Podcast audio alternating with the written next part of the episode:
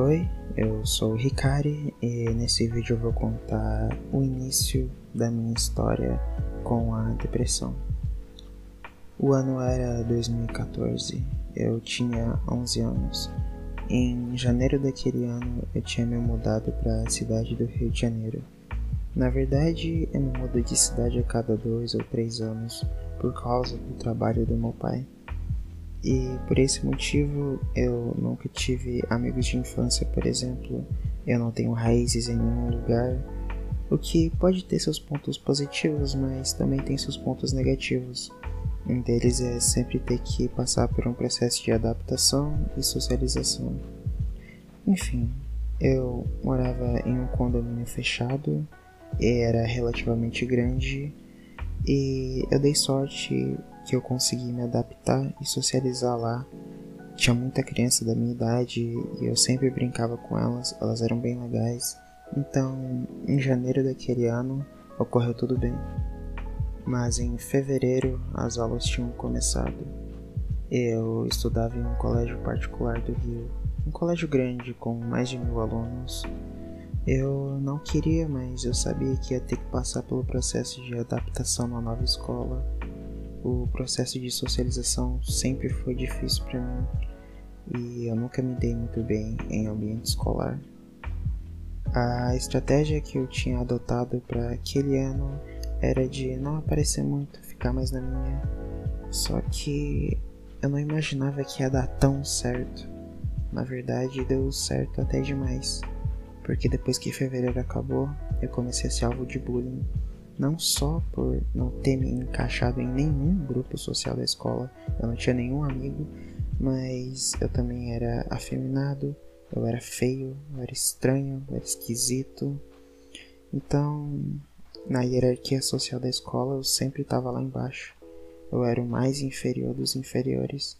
Eu era tão inferior, mas tão inferior que eu até tinha um amigo que ia comigo de van para a escola, mas ele só conversava comigo na van. Ele fazia questão de ignorar a minha existência na escola. Aquele ambiente escolar era muito tóxico. Eu sentia que o tempo todo todos estavam competindo para ver quem era o mais foda, para ver quem era o mais alfa, e eu não tinha a mínima chance eu sempre era o mais inferior, alvo de piadas, brincadeiras e etc. E claro, eu nunca tinha chance com nenhuma garota, nenhuma nem conversava comigo. Esse sentimento de inferioridade constante me deixou bem para baixo e foi aí que a minha depressão se iniciou. Eu comecei a chorar no banho, pensar em me cortar, tirar minha vida e todo dia antes de dormir eu chorava um pouco. Aquele clichê todo de adolescente depressivo, né? Antes eu até ia brincar com as crianças do meu condomínio, mas depois a frequência foi diminuindo e então eu parei completamente depois de um tempo. Eu ficava no meu apartamento mesmo, mexendo no meu PC. Foi nessa época que eu comecei a jogar League of Legends e o meu vício em jogo começou também. Os meus pais não perceberam a doença começando porque eles estavam ocupados com o nascimento da minha irmã mais nova. Recém-nascidos dão muito trabalho, então eles nem repararam em mim. Enfim, esse foi o início da minha depressão. Foi como tudo começou. Lembrando que essa é a minha visão do que aconteceu, foi o que eu senti e na realidade pode ter ocorrido tudo de uma forma completamente diferente. Essa doença vem me acompanhando desde então e eu só comecei o tratamento sério contra ela no final de 2018. Foram quatro anos com essa doença se instalando em mim e eu acabei tentando suicídio em 2019. Agora eu tô fazendo tratamento sério contra a depressão há um ano e meio e eu pretendo continuar.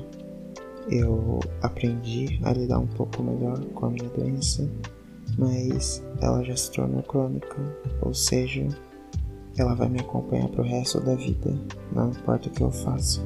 Pra você que não tem depressão, é como se fosse um debuff permanente. É um debuff bem leve, mas ele é permanente. Vai afetar você para sua vida inteira. O meu principal sintoma de depressão é a angústia.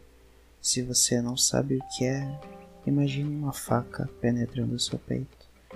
Essa é a sensação da angústia. A faca vai penetrar mais fundo se o sentimento for mais forte. Tem vezes que a minha angústia tá tão forte, mas tão forte, mas tão forte que eu tenho que me deitar na cama por uma ou duas horas e esperar a angústia passar porque simplesmente não tenho o que fazer. Mas uma namorada geralmente me ajuda bastante com essa angústia, diminui muito ela. Enfim, desculpa se eu não consegui me expressar bem e era isso. Se inscreva no canal caso você queira, deixa o like e tenha um bom dia.